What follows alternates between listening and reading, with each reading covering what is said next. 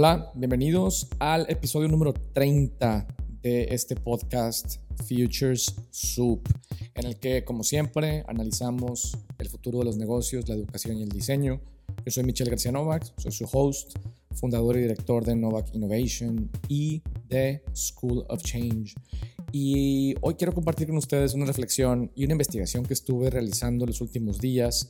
Me tomó un poco más de lo que yo me imaginaba sobre una, una hipótesis que tengo. La hipótesis consiste en que las emociones que las personas vivimos todos los días están siendo claramente afectadas por las circunstancias que estamos viviendo y estas emociones nos llevan a comportarnos de forma distinta. Por lo tanto, nos llevan a consumir y comprar y, digamos, relacionarnos con la economía y el comercio de forma distinta. Entonces, si eso es cierto, las compañías, las marcas, las organizaciones necesitamos entender cómo funcionan esas emociones y cómo detonan diferentes decisiones y formas de consumo para poder cambiar nuestra propuesta de valor ligeramente para atender a nuestros clientes de manera más relevante y puntual. Entonces, ese es el tema del día de hoy.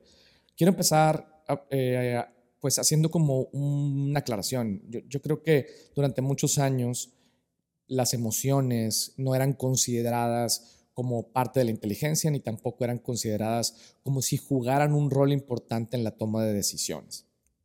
¿no? En pero en realidad las emociones son como, como una brújula intuitiva que guía nuestra toma de decisiones. Los humanos pensamos que somos criaturas lógicas, pero en realidad somos criaturas emocionales. ¿no? Generalmente las emociones juegan un rol muy importante en la toma de decisiones, generalmente incluso por encima de la lógica. ¿no? Pero muchos pensamos que tomamos eh, decisiones como resultado de análisis lógico, de alternativas que tenemos enfrente, pero en realidad las emociones influencian y en muchos casos son determinantes de nuestras decisiones. Entonces, en esta época de encierro, eh, he estado monitoreando yo personalmente mis emociones, tratando primero pues como de tener la fortaleza mental para controlar mis sentimientos y en consecuencia obviamente mis acciones. Y me he dado cuenta que hay tres emociones que dominan mis días. Y conforme pasa el tiempo y estamos más encerrados, pues las emociones van cambiando de intensidad. Estas tres emociones para mí son el miedo, la tristeza y el enojo. Si el encierro está provocando que este tipo de emociones definan nuestros días, entonces, como les decía, estas mismas emociones están afectando de forma importante el tipo de decisiones que estamos tomando y cómo nos relacionamos con el consumo. Por lo que creo que no importa qué productos o servicios vendamos, en qué industria o categoría juguemos, necesitamos entender como el miedo, la tristeza y el enojo están influenciando qué compran y qué no compran nuestros clientes. Pues para poder ayudarles a navegar mejor este mar emocional que, que los está y que nos está afectando a todos, todos los días. Entonces me puse a investigar cómo el miedo, la tristeza y el enojo cambian nuestro comportamiento y afectan nuestras decisiones de compra Primero para identificar lo que podemos hacer como profesionales, como líderes o emprendedores para entender mejor a nuestros clientes en estas circunstancias y evidentemente para poder posicionar nuestros productos y servicios de forma más estratégica, respondiendo mejor a lo que el mercado necesita. Entonces quiero empezar hablando del miedo. Creo que lo primero que sentimos cuando nos fuimos dando cuenta de que la pandemia era seria y que el encierro era inminente, eh, fue que, empezamos a sentir miedo. El miedo claramente es una emoción que está inducida por una percepción de, de peligro o una percepción de amenaza y esta percepción genera cambios psicológicos que nos hacen huir o nos paralizan o nos hacen escondernos para tratar de evitar enfrentar eventos traumáticos. ¿no? El miedo es la emoción más obvia, ¿no? Claro, tenemos miedo a estar contagiados, a que nuestra familia se contagie, a que nuestros negocios quiebren, a perder nuestro trabajo. Nos, lavamos las manos obsesivamente hasta que nos sale como, como callo en la parte de arriba de las manos. nos desinfectamos a nosotros y a los paquetes y alimentos que llegan a nuestra casa, interactuamos con extrema cautela con vecinos, así como con personal de servicio personal de entrega a domicilio. Pero entonces, la pregunta es cómo el miedo detona sentimientos que cambian nuestro comportamiento como consumidores. Y aquí quiero hablar de tres cosas, de tres sentimientos que el miedo detona y cómo estos sentimientos afectan nuestras decisiones de compra. ¿no? La primera y la quizá más obvia es que el miedo detona inseguridad. Y esto quiere decir que la presencia latente de, pues, de esta amenaza nos hace sentir inseguros y cuando nos sentimos inseguros buscamos dar pasos firmes, nos volvemos extremadamente cautelosos al grado de la parálisis en algunos casos. Y yo creo que uno de los grandes retos cuando nuestros clientes están en un estado de miedo es el venderles algo nuevo o venderle algo a clientes que son nuevos. Porque un cliente inseguro busca comprar productos familiares de compañías que conoce y en las que confía. ¿No? Es un buen momento, definitivamente yo creo, por el miedo a fomentar la lealtad que, tenemos con nuestros clientes ya existentes y para que pues sigan comprando los productos que ya vendemos. Pero ¿qué pasa cuando lo que vendemos no es de primera necesidad? ¿Qué pasa cuando como compañía tenemos que pivotear para hacerle frente a esta contingencia? Y al pivotear tenemos que desarrollar nuevos productos para nuevos clientes. ¿Qué implicaciones tiene esto para nuestra organización y para nuestros esfuerzos de reinvención. ¿no? Y me puse a pensar y pues llegué a la conclusión de que la implicación es construir un sentido de familiaridad y de confianza, aun y cuando no nos conozcan, posicionando eh, los productos que vendemos o los servicios como, primero como una alternativa de primera necesidad, aun y cuando en esencia no lo sean. Y aquí quiero compartir algunos ejemplos que encontré de productos y servicios que creo que están tratando de, verse familiares o de, o de atender esta inseguridad que la gente tiene. Primero, eh, primero es, como un, ejemplo que seguramente vieron.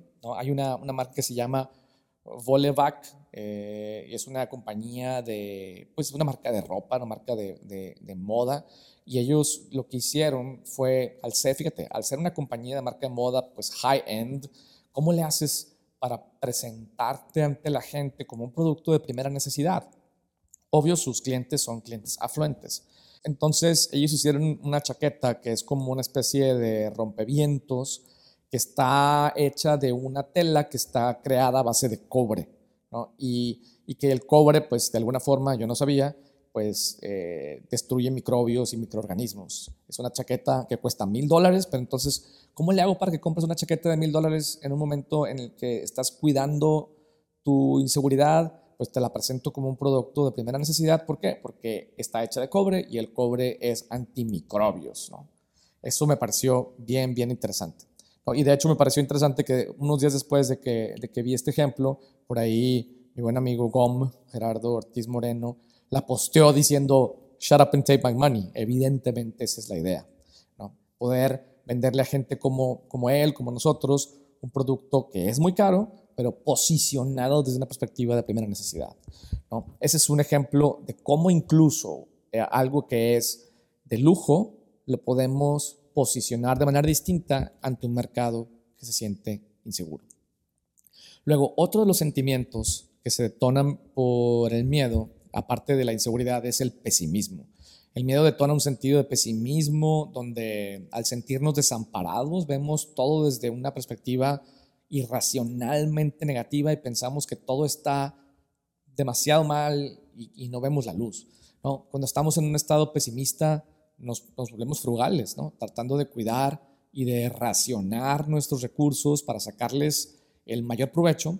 Y esta es una de las razones por las que las personas compramos pues montos irracionales, por ejemplo, como vieron todos de, papel de baño, porque por un lado percibimos que, como vienen en paquetes grandes con múltiples unidades por un bajo precio y al ser un artículo claramente de primera necesidad, pues y de manera inconsciente decimos, este, este es algo en lo que debo gastar, ¿no? Viene muy bien surtido eh, y por poco dinero compro algo que es, digamos, ultra necesario. La implicación aquí es darle a nuestros clientes la percepción de que están obteniendo más, como dicen los, en inglés los gringos, más bang for their buck. Están obteniendo más beneficio por su dinero, que están obteniendo un buen deal, que están siendo frugales y responsables con los recursos en estos momentos de extrema escasez. Y también me puse a buscar eh, ejemplos interesantes de cómo posicionar un producto o servicio como un buen deal y, me encontré algo que, probablemente también han visto. Es un producto que, que, para gente que está como pesimista que siente que todo va a estar mal, que es como una pequeña hacha, yo diría que mide como 20 centímetros, está, está hecha de plástico y la idea es que la puedas usar para apretar los botones de un elevador, para cargar bolsas de súper, para abrir puertas en lugares públicos y de alguna forma se vuelven como una prótesis eh, para que puedas evitar el estar tocando cosas y contagiarte y entonces sabes que, que, esta herramienta es la que está tocando las cosas y bueno, la, pues la puedes limpiar y demás. Y de hecho también vi que había una, una herramienta similar hecha de cobre, eh, precisamente porque el cobre tiene como esta percepción de ser antimicrobial. Entonces, es un producto que sirve para múltiples cosas. O sea, lo que pagas por esta, por esta pequeña prótesis, pues te sirve para navegar el mundo en un momento de incertidumbre y de preocupación de contagio. Entonces, por poco dinero puedes navegar la vida. Entonces, fíjate, si bien no es un bundle, o sea, no es un paquete en el que vienen múltiples unidades, es un producto, ¿no? Que puedes usar para múltiples cosas, que también, a diferencia del papel de baño, eh, también tiene el mismo efecto de frugalidad y de cómo le hago para invertir mis recursos en, el mejor lugar. El tercer sentimiento que creo que, detona el miedo es la confusión. ¿no? El miedo, pues yo creo que todos lo hemos sentido y nos hemos dado cuenta de una forma u otra, inhibe nuestra capacidad de tomar decisiones y al no sentirnos capaces de tomar decisiones, pues naturalmente volteamos a ver lo que otras personas están haciendo para que ese comportamiento y las decisiones que ellos toman nos sirvan como guía.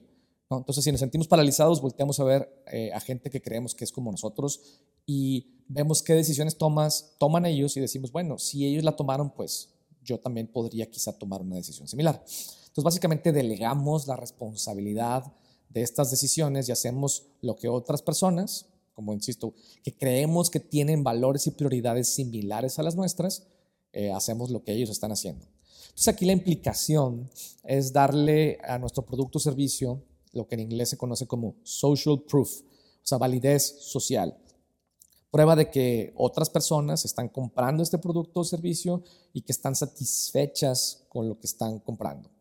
Entonces, algunos ejemplos interesantes eh, por ahí hay una marca que le ayuda a sus clientes a tomar decisiones proveyendo información de qué decisiones están tomando otras personas. Todo el mundo la conocemos, es una marca de entretenimiento, que es la, marca Netflix. Y si se dieron cuenta, pues poquito antes de la pandemia, ya lo venían haciendo, pero eran el top 10 por país. No sabes qué quieres ver, entonces esto es lo que están viendo otras personas como tú en México, ¿no? Por lo menos a nivel país. Y eso te hace decir, ah, bueno, pues si eso es lo que están viendo los mexicanos, pues probablemente eso es lo que debiera estar viendo yo.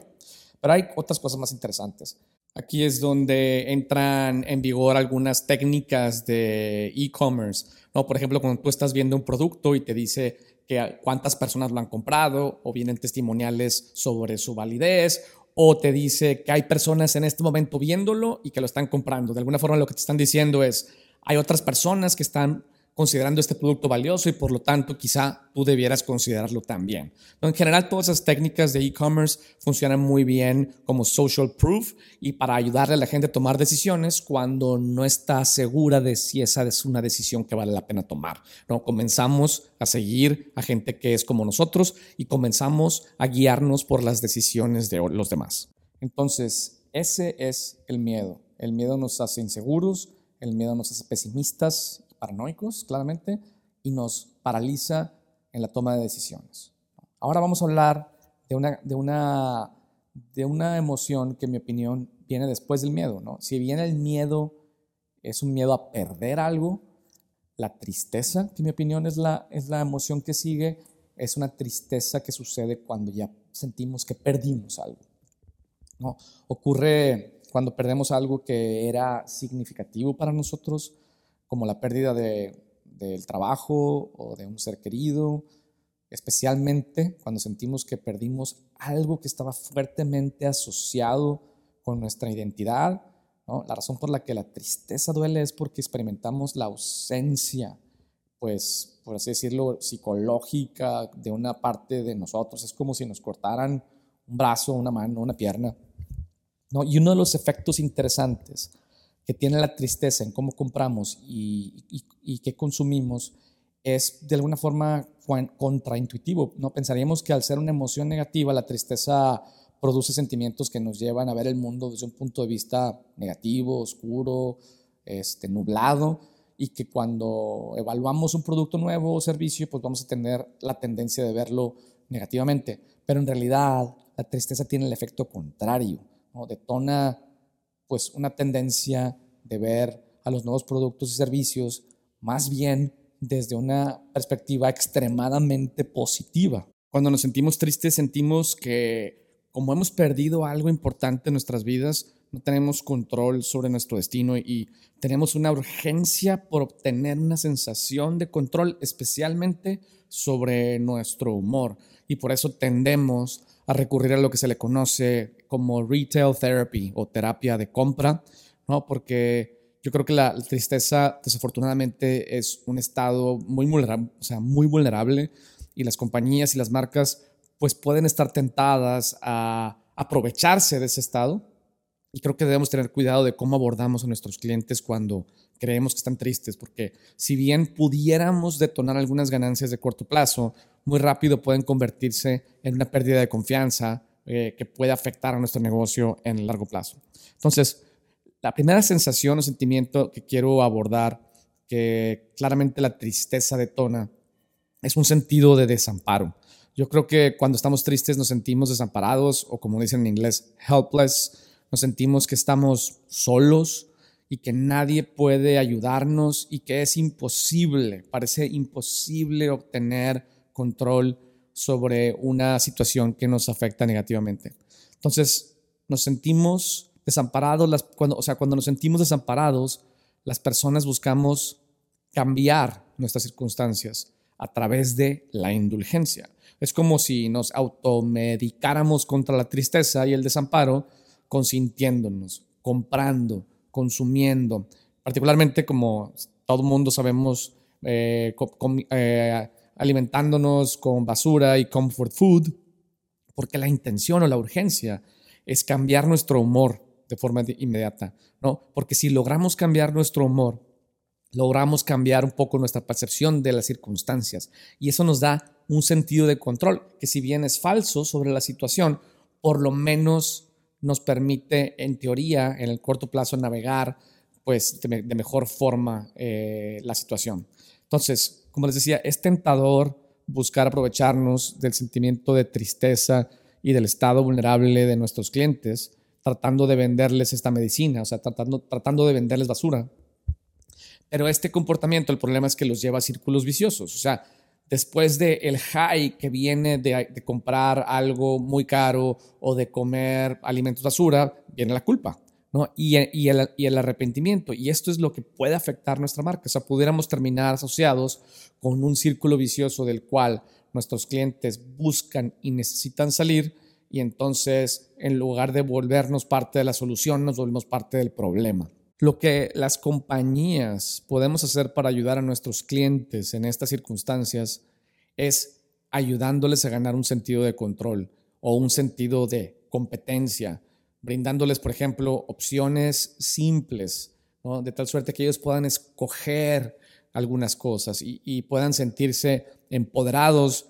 E, e, el, empoderamiento nos da un sentido de control y puede cambiar nuestro humor y nuestra, pues nuestro sentimiento de desamparo, claramente. Eh, lo que las compañías podemos hacer en estas circunstancias es ayudarles a tener un sentido de control. Entonces, por ahí buscando ejemplos, me topé con una aplicación, una aplicación gratuita, es un juego, es como un videojuego, desarrollado por un departamento en el MIT y esta aplicación ayuda a personas con depresión, de hecho, a salir adelante.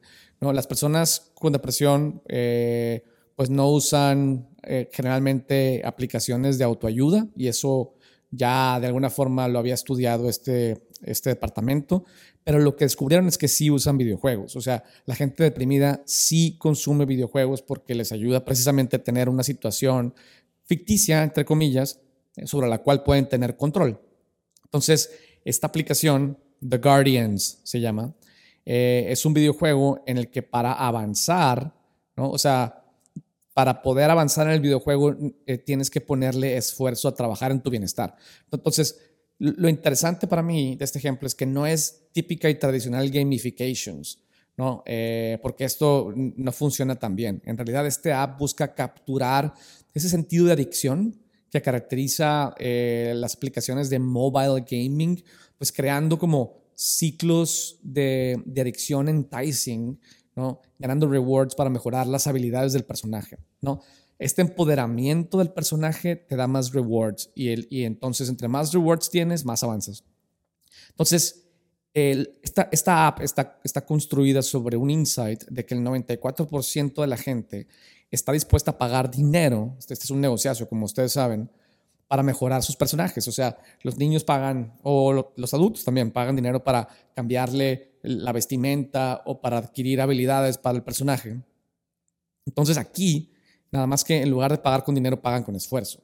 Entonces, algunas eh, aventuras que sugiere la aplicación son prácticas, por ejemplo, cómo, si, si, si puedes, digamos, hacer todas las cosas que están en tu to-do list, eh, pues te ganas ciertos rewards, ¿no? O si, si logras limpiar tu casa o lavar la ropa, te ganas otros rewards. Para, para jugar en el juego. Entonces, el juego, si bien es una aplicación ficticia, se alimenta de cosas que tienes que lograr en la vida real para que el juego pueda, digamos, quitarle candados a nuevas habilidades para el personaje, para que el personaje pueda avanzar. Entonces está como que avanzas en el videojuego, avanzas en la vida real. Y este tipo de, de tonterías ¿no? empiezan a afectar la mente y empiezan a sacarnos de un sentimiento de pues de desamparo y empezamos a sentir que tenemos control sobre nuestra vida, no nada más en una realidad alterna como lo es un videojuego, sino también en la vida real. Entonces, ese es el primer sentimiento que detona la tristeza y un ejemplo del tipo de cosas que podemos hacer. El segundo sentimiento que la tristeza detona es bien interesante porque es un sentimiento de extravagancia. ¿no? Las personas tristes buscan participar en actividades de alto riesgo y alta recompensa, ¿no? porque el riesgo produce cambios químicos en el cerebro y esta es la razón obviamente por la que muchas personas se vuelven adictos al riesgo porque produce adrenalina que genera un rush inmediato de dopamina y un sentido de placer intenso. Entonces logras controlar tu humor inmediatamente. El problema es que el riesgo funciona como las drogas. Eventualmente desarrollamos tolerancia y buscamos riesgos más altos.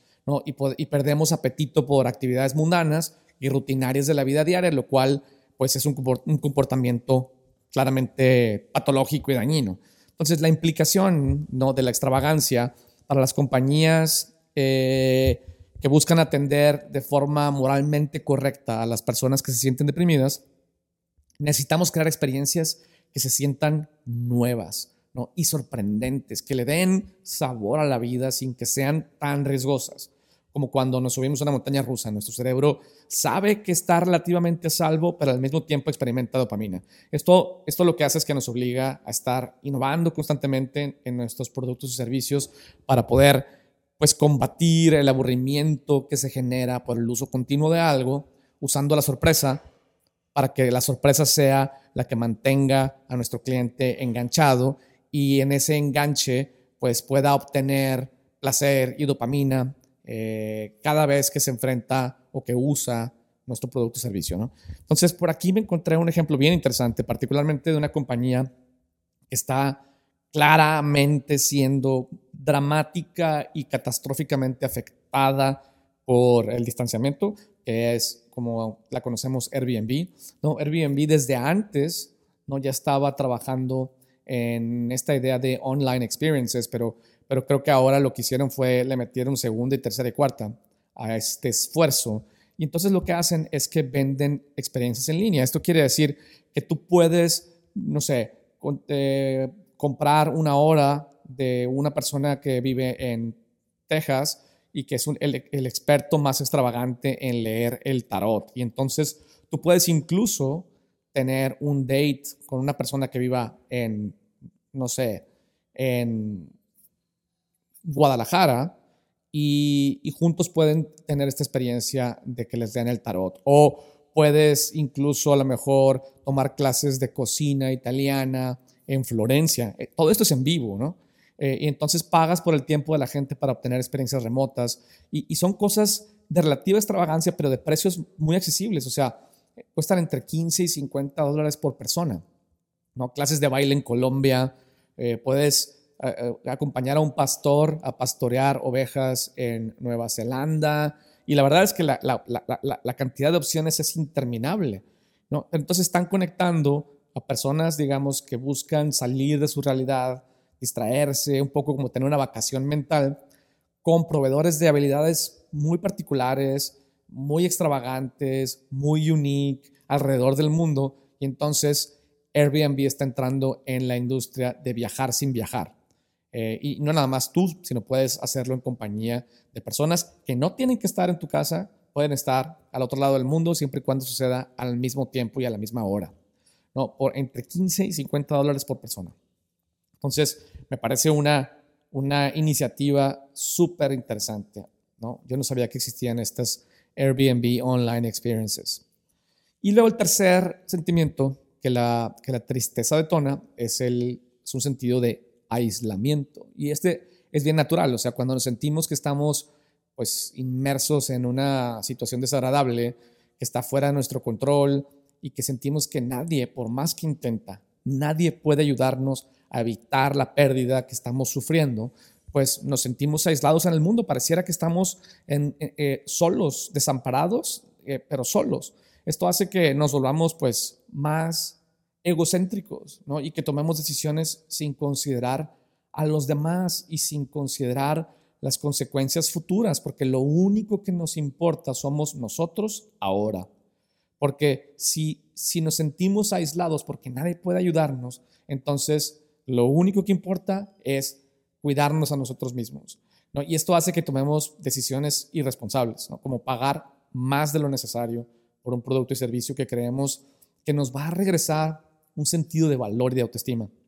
Pareciera que cuando tenemos pérdidas importantes y cuando estamos tristes, perdimos, perdemos nuestro sentido de valor porque pareciera que, la vida nos castiga y que no valemos nada eh, y, que, y que, la vida nos puede pisotear sin, sin, sin remordimiento y por lo tanto quiere decir que la vida nos está demostrando que, que somos insignificantes, ¿no? que somos una hormiga en el universo. Y esto lo que hace es detonar una sensación y una necesidad de, poder recuperar un sentido de valor. ¿no? Y para recuperar un sentido de valor, pues lo que hacemos es que nos ponemos a comprar cosas caras que, que, nos hagan sentir como que nos merecemos ese lujo y pagamos de, más de, las, de, lo que las cosas valen, ¿no? Entonces, para ayudar a nuestros clientes que se sienten aislados e, e, e inválidos, por decirlo así, ante esta situación, inválidos, inválido es una palabra interesante porque habla de que, de que sentimos que no tenemos valor y por eso pagamos más por productos y servicios. Y entonces la implicación es que para ayudar a nuestros clientes a sentirse valiosos, necesitamos ayudarles a, recobrar la autoestima y a reforzar su sentimiento personal de valía. ¿no? Cuando nos sentimos valiosos, podemos ser valientes ¿no? y hacerle frente a las cosas con mayor determinación. Para mí, el ejemplo más interesante de algo que se va a detonar, y yo pienso que se está detonando en estos momentos de aislamiento, es la idea del DIY, como la industria del do it yourself, en términos nuevos. O sea, no estoy hablando nada más de artesanías y, y cosas que tú puedes hacer solo en tu casa, sino cómo ahora necesitamos nosotros cortarnos el propio pelo, cocinar nuestra comida rica el fin de semana en son y yo creo que eh, los servicios de entretenimiento y el desarrollo de nuevas habilidades son importantes en este distanciamiento. El sentir que podemos hacer jabón, ¿no? que, compremos kits de, para hacer leche de almendra o para hacer root beer o kits para hacernos faciales y manicura o crear tu propio robot o comprar impresoras de 3D para hacer nuestras propias shields de cara, etc. Creo que, que la industria de do it yourself está, va a ser empujada fuertemente por la, el aislamiento y que es una manera de no nada más de hacer cosas que de otra forma no podemos, sino de recobrar un sentido de valía, de worthiness, de yo puedo hacerle frente a esta circunstancia porque tengo el empoderamiento para crear lo que no tengo. Y esa es la tristeza, ¿no? O sea, ¿cómo podemos regresarle a la gente que está triste o deprimida porque tuvo algún tipo de pérdida, un sentido de control, de opciones, de empoderamiento, de valía, que les permita enfrentar las circunstancias, que les permita salir del ciclo de, de, consumo de cosas negativas o de pagar de más y que, y que sientan que recuperan una sensación de control sobre su circunstancia y sobre sus sentimientos. Entonces, y ya con eso pasamos, yo creo que a una de las emociones que me sorprendió lo interesante, eh, el cómo afecta nuestra capacidad de decisión, algo que, que, yo, siempre he sufrido un poco de, manejo del enojo, creo que, que, el enojo es parte de mi drive en la vida y para bien y para mal, claramente. Eh, entonces, el enojo me parece, como les digo, una emoción súper interesante por lo que vale la pena pues entender su naturaleza. Entonces, puede ser una emoción primaria, o sea, detonada por un suceso que consideramos que esté mal o que sea injusto, o puede ser una emoción secundaria, o sea, derivada de otra emoción. Entonces, el, el enojo generalmente se detona porque nos rehusamos a sentir otras emociones poco placenteras, como el miedo y la tristeza. ¿no? Cuando suprimimos estas emociones, las procesamos como enojo. ¿no? Entonces, eh, en esta pandemia, muchos de nosotros estamos enojados, no porque pensemos que la naturaleza sea injusta, sino porque estamos tratando de evadir el miedo y la tristeza, que son emociones con estigmas sociales desfavorables. ¿no? En cambio, el enojo es socialmente menos desfavorable, nos hace sentir empoderados, y determinados a cambiar nuestras circunstancias. Uno de los efectos interesantes del enojo es que puede ayudarnos a tomar mejores decisiones. Por ahí hay una investigación realizada por Michal Maimaran de la Universidad de Kellogg's, muestra que el enojo nos vuelve más enfocados en lo que realmente necesitamos. Entonces, hay tres tipos de sentimientos también que, detonan el enojo y que nos hacen consumir y comprar de forma distinta. ¿no? La primera es, el enojo detona determinación. Nos da la energía necesaria para tomar acción y cambiar nuestras circunstancias. Nos hace sentir empoderados y nos da la motivación para hacer lo que consideramos correcto. En pro, fíjate, no nada más de nosotros mismos, como en el caso de la tristeza que nos aísla y nos hace pensar solo en nosotros mismos, sino también en los demás. De hecho, las revoluciones se alimentan del enojo social y la gente está dispuesta incluso a sacrificarse a sí misma a favor del bien social, ¿no? a diferencia de la tristeza. Cuando estamos determinados a cambiar nuestras circunstancias, estamos dispuestos a comprar lo que sea que necesitemos para lograrlo y nos volvemos goal oriented en la compra. No quiere decir que vamos a pagar de más o a consumir de más como cuando estamos tristes. Quiere decir que vamos a buscar lo estrictamente necesario para poder detonar la acción que nos saque de esta situación. ¿no? La oportunidad, yo creo, para ayudar a nuestros clientes cuando quieren cambiar sus circunstancias es darles un sentido de misión que los inspire a tomar las acciones correctas. En estos tiempos podría ser el comenzar un negocio o el buscar un nuevo empleo o el cuidar a tu familia o ayudar de alguna forma a tu comunidad a enfrentar la contingencia. ¿no? Entonces, por aquí algunos ejemplos interesantes. Por ahí vi que Walmart creó un comercial alrededor de un poema. El poema se llama Hearts of Magic, que fue escrito por uno de sus empleados de una de sus sucursales, que estaba celebrando el heroísmo de los empleados que mantienen los supermercados funcionando. Entonces, un empleado lo creó, lo grabó y, lo, diseminó por la organización y tuvo tanto impacto y tanto empoderamiento que lo convirtieron en un comercial para que la gente que está afuera se sienta motivada por el heroísmo de esta gente y entonces pues sientan esa afinidad de tomar acción en relación a Walmart y evidentemente pues Walmart lo que quiere es vender más. También por ahí vi este, que la marca de galletas Oreo, que, bien sabe que la gente está aburrida eh, por estar encerrados y que pues obviamente con, después de mucho tiempo de estar encerrados es tentador salir a la calle aunque sea riesgoso y creó por eso una campaña que se llama Stay Home, Stay Playful y creó un playbook de actividades que ayudan a los niños a estar entretenidos cocinando diferentes tipos de recetas divertidas mientras se quedan en casa, usando evidentemente eh, galletas Oreo. ¿no? Entonces, si te fijas, es una, es una manera en la que la compañía está o, que las marcas están aprovechando el sentimiento de determinación que puede tener un cliente para, para, para poder este, hacerle frente a las circunstancias. Eh, después, el segundo sentimiento que se denota, se detona por el enojo es, interesantemente, optimismo. El enojo detona optimismo en lugar de pesimismo. O sea que cuando estamos enojados y tomamos alguna decisión, sorprendentemente nos sentimos más optimistas de que el resultado que vamos a obtener es positivo. O sea, el enojo nos da la confianza de que saldremos adelante y nos da un sentido de control sobre la circunstancia y así como un, pues, una especie de intenso sentimiento como de, como de venganza en el buen sentido de la palabra, ¿no? Vengarnos contra la situación, ganarle al enemigo, ¿no? Yo creo que eh, aquí la implicación también para las compañías es interesante, ¿no?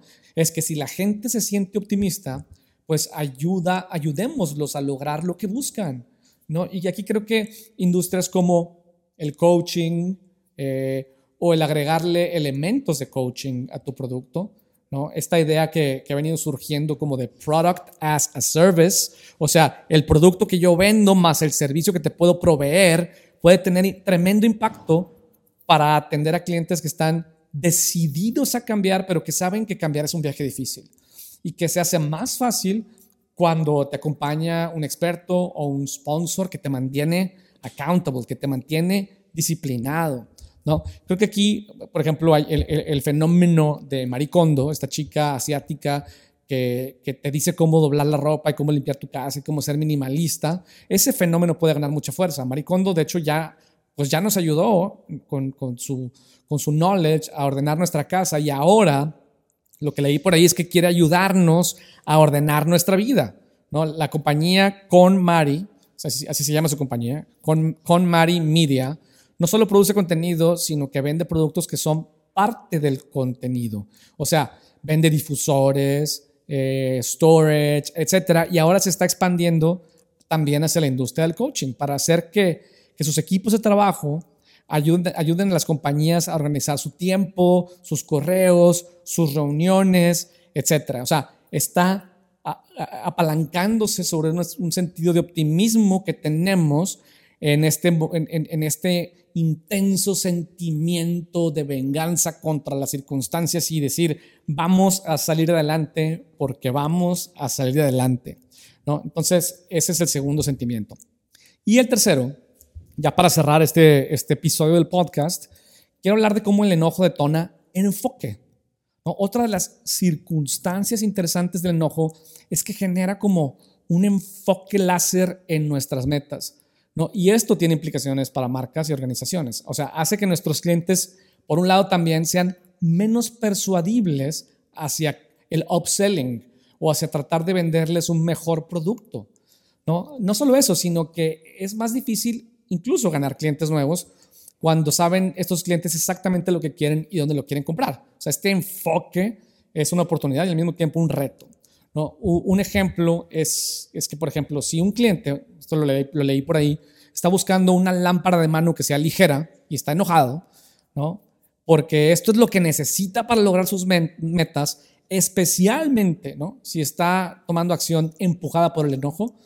Y si, y si nosotros no sabemos eso y nuestros vendedores tratan de venderle una mejor lámpara de mano, que sea más robusta y más aguantadora, vamos a alienarlos en lugar de persuadirlos. Entonces ponte a pensar, cuando ibas a una tienda departamental, ese hermoso artefacto del pasado que ya venía muriendo de cualquier forma, si ibas deprimido o triste, pues te detenías en los perfumes, pero si ibas enojado a comprar un regalo de última hora, casi casi tacleabas como jugador de rugby a los vendedores, háganse para allá hijos del mal de, de, los, de los perfumes, ¿no?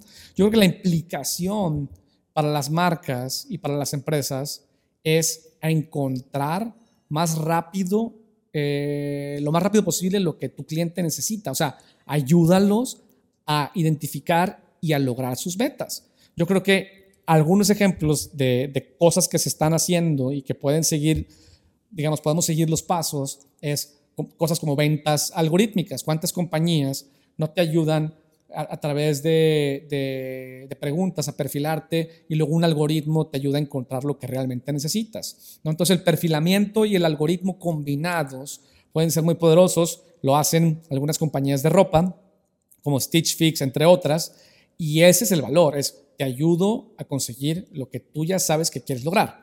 También eh, vi por ahí eh, que hay una tienda que se llama Tulu, que está en Nueva York y en Tel Aviv, y lo que hacen ellos es que te, proveen cualquier tipo de producto del hogar o cosas que, herramientas, cosas que van desde pues aspiradoras, consolas de PlayStation, herramientas tipo eh, martillos y desarmadores, proyectores, etcétera. Lo que sea está disponible on demand.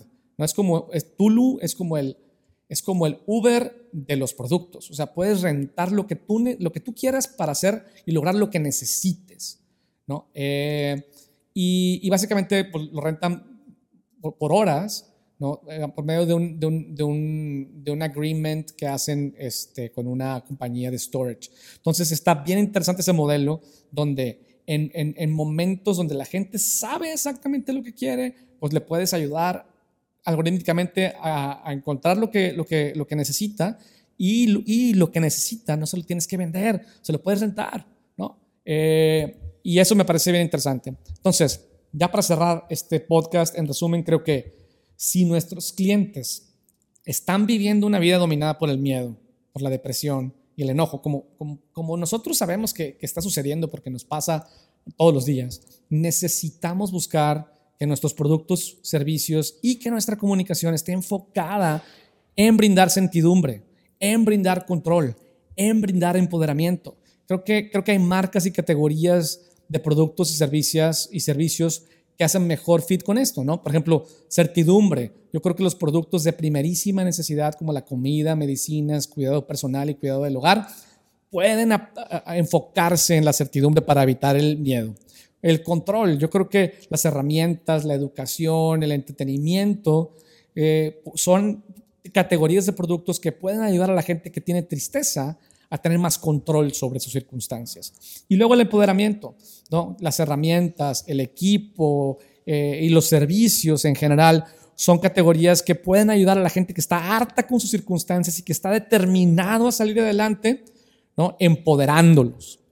Y con eso los dejo, ¿no? Yo creo que estas emociones van a seguir influenciando nuestra vida eh, de diferente manera, en diferente proporción.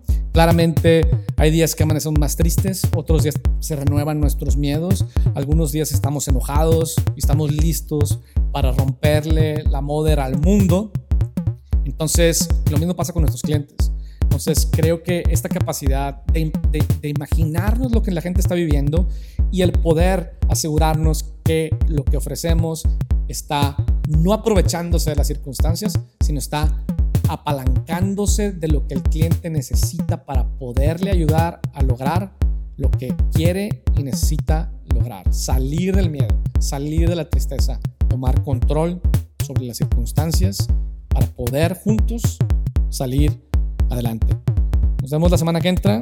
Eh, de repente me toma dos semanas crear contenido. Este me tomó mucho tiempo porque tuve que hacer un montón de investigación.